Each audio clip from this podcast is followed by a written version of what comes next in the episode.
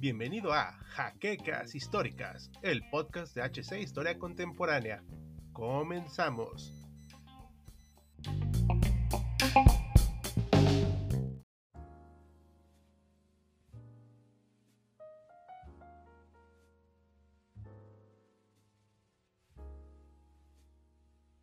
Jane Austen. Todos, o al menos la gran mayoría, hemos escuchado hablar acerca de esta gran escritora. Su novela más famosa, Orgullo y Prejuicio, ha sido adaptada en multitud de formatos y en multitud de épocas, con un mensaje nuevo en cada generación de lectores y personas en general. Y no es para menos, ya que la novela busca retratar los conceptos de matrimonio, el papel de la mujer en la sociedad inglesa y conceptos tan usados pero a la vez tan complejos de descifrar como lo es el amor, la sensibilidad y por supuesto el orgullo y los prejuicios de una sociedad que todavía era bastante conservadora. Pero adentrémonos a la Inglaterra de los Jorge, también apodada como época georgina, un periodo que comprendió los años de 1714 a 1830 entre los principales aspectos a destacar de este tiempo fue un puente entre la primera revolución inglesa y la segunda revolución del siglo XIX. Inglaterra estaba entrando en la época de la modernidad y esto se notaba bastante. La Revolución Gloriosa de 1688 fue el fin de lo que anteriormente se conocía como Reino de Inglaterra, cuya existencia databa del siglo X, con la unificación de un Estado británico por parte del rey Athelstan de Wessex para el siglo XI se extendió y formó parte del imperio del Mar del Norte. Es en esa época cuando Londres se convirtió en capital y posteriormente se estableció un parlamento como institución. Con la llegada de los Tudor se afianzó un nacionalismo inglés, más que nada en el ámbito eclesiástico con la fundación de la Iglesia Anglicana. Pero para inicios del siglo XVII el Parlamento y la monarquía empezaron a enfrentarse abiertamente. De hecho, Carlos I de Inglaterra intentó disolver el Parlamento con el fin de concentrar todo el poder en su persona. Pero por malas cuestiones administrativas, entre las que destaca la guerra de los obispos, el Parlamento volvió a surgir para 1640, con el Parlamento corto y el largo. Aquí es donde destaca un personaje llamado John Pym, quien fue un ávido defensor de las reformas y un gobierno parlamentario. No solo eso, pues Carlos I, ávido de poder, intentó arrestar a John para que difundiera ideales irrumpiendo en el Parlamento y creando definitivamente una brecha entre ambos poderes. Es así que se originaron las revoluciones inglesas y la Revolución Gloriosa. Y es ahí cuando los ingleses empiezan a cuestionar los poderes del rey.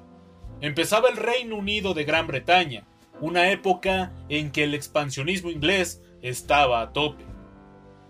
La ilustración inglesa fue iniciada por el archiconocido Isaac Newton y su establecimiento del método científico, lo que permitió ver al mundo de una manera mucho más científica. Posteriormente, entraron al poder los Jorge, que fundaron lo que actualmente conocemos como época georgiana, donde hubo un nuevo resplandor en las artes como la pintura, la música y sobre todo la novela. Más que nada eso se debe a la expansión y asentamiento de la clase media como una clase social más. Es en este contexto cuando nace Jane Austen. Jane Austen nació en la pequeña Steventon un 16 de diciembre de 1775 en la región de Hampshire. Como todo ilustrado de la época, nació en medio de una familia de burgueses y en medio de una familia bastante numerosa, ya que Jane contaba con ocho hermanos. Para ese entonces estaba gestando la independencia de los Estados Unidos de América, cosa que afectó monetariamente e intelectualmente a Inglaterra con el inicio de un liberalismo político. Aún así, la primera infancia de Jane fue bastante tranquila. ¿Qué podemos decir de estos primeros años? Pues que a grandes rasgos mantenía una estrecha relación con su hermana, Cassandra, quienes eran las dos únicas mujeres dentro de los nueve hijos que tuvo la familia Austen. Su padre, quien en ese momento laboraba como rector con dos parroquias anglicanas, era George Austen, mientras que su madre se llamaba Cassandra Light. Si bien era una familia bastante grande, también era una familia muy unida. Stevenson, que era una zona rural de Inglaterra y por lo tanto un poco ajena a los desarrollos industriales de la capital, era bastante tranquilo, con una naturaleza esplendorosa y un paisaje hermoso. Jane Austen se inspirará de su hogar para sus futuras novelas. Sus hermanos poco a poco ingresaron al ejército a seguir su educación, mientras Jane y Cassandra, la hermana, asistían a un internado en Southampton para 1783 a cargo de la señora Anne Colley.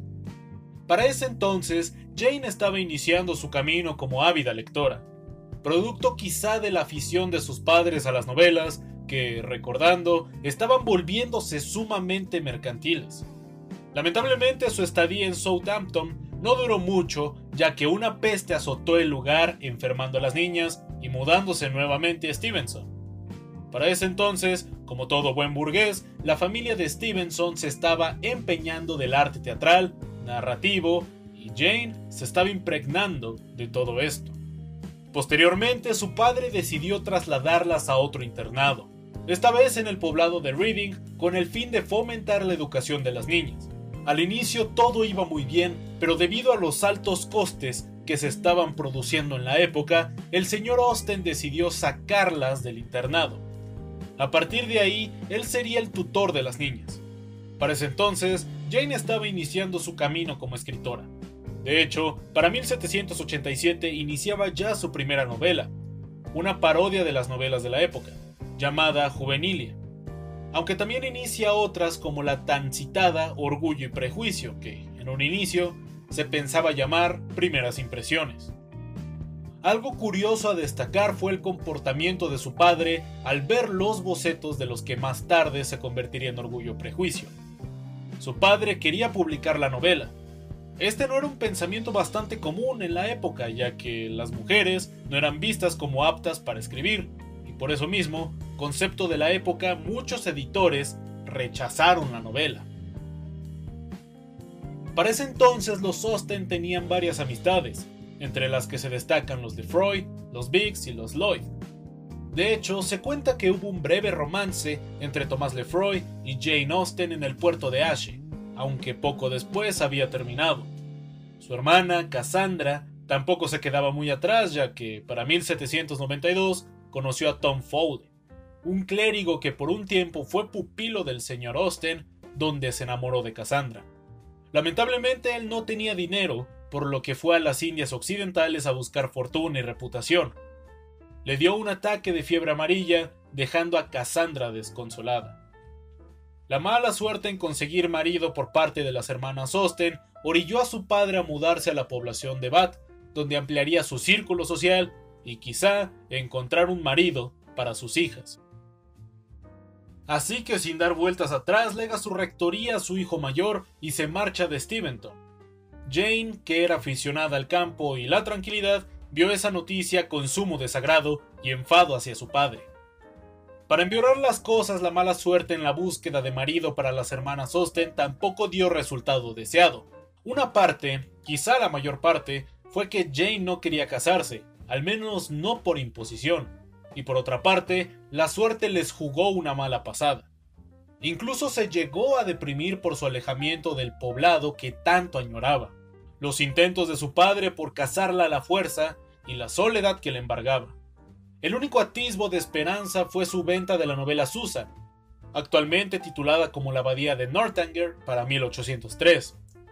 Lamentablemente en 1805 su padre falleció. Las hijas y la madre quedaron en una situación bastante densa de pobreza. Durante varios días la familia intentó sobresalir a base de rentas y préstamos por parte de sus hermanos, pero viendo la imposibilidad de seguir en Bath, las tres mujeres se mudan a Southampton junto a sus hermanos Charles y Frank, ambos involucrados en la marina.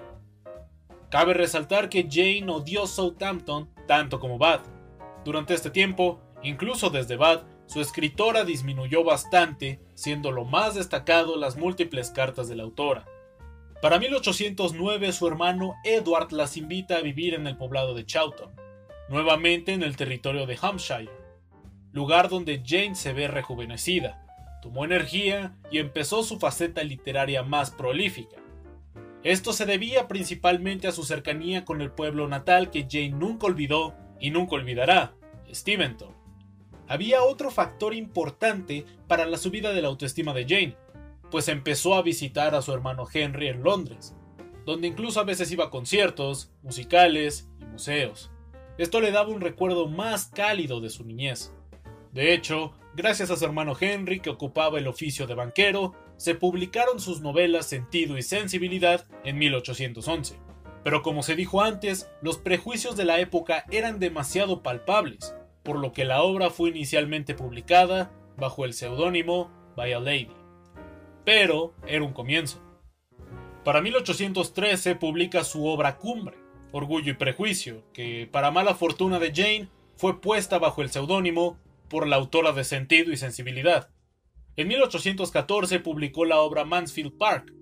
Para ese entonces su hermano Henry había difundido el nombre de la misteriosa escritora, que estaba ganando popularidad rápidamente, por lo que muchos curiosos y visitantes empezaron a trasladarse a Chawton con el fin de conocer a la escritora.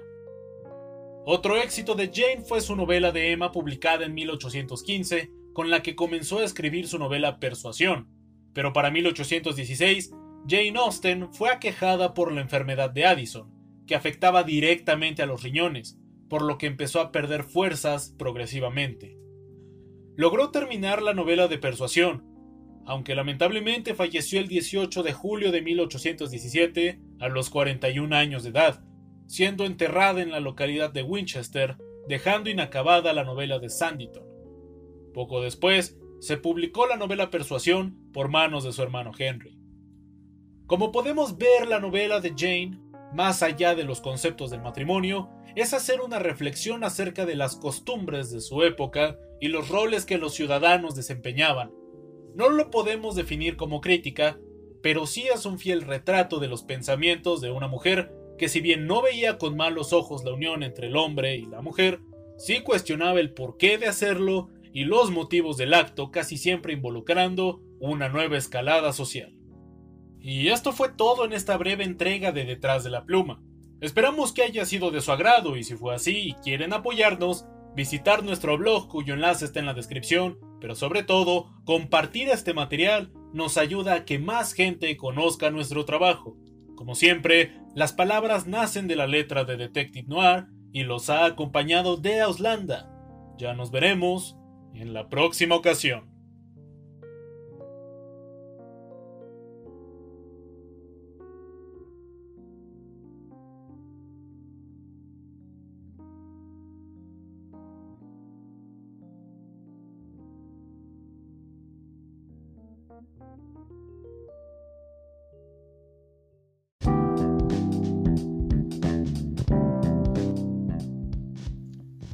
Esperamos la siguiente semana en un nuevo episodio de Jaquecas Históricas, el podcast oficial de HC Historia Contemporánea.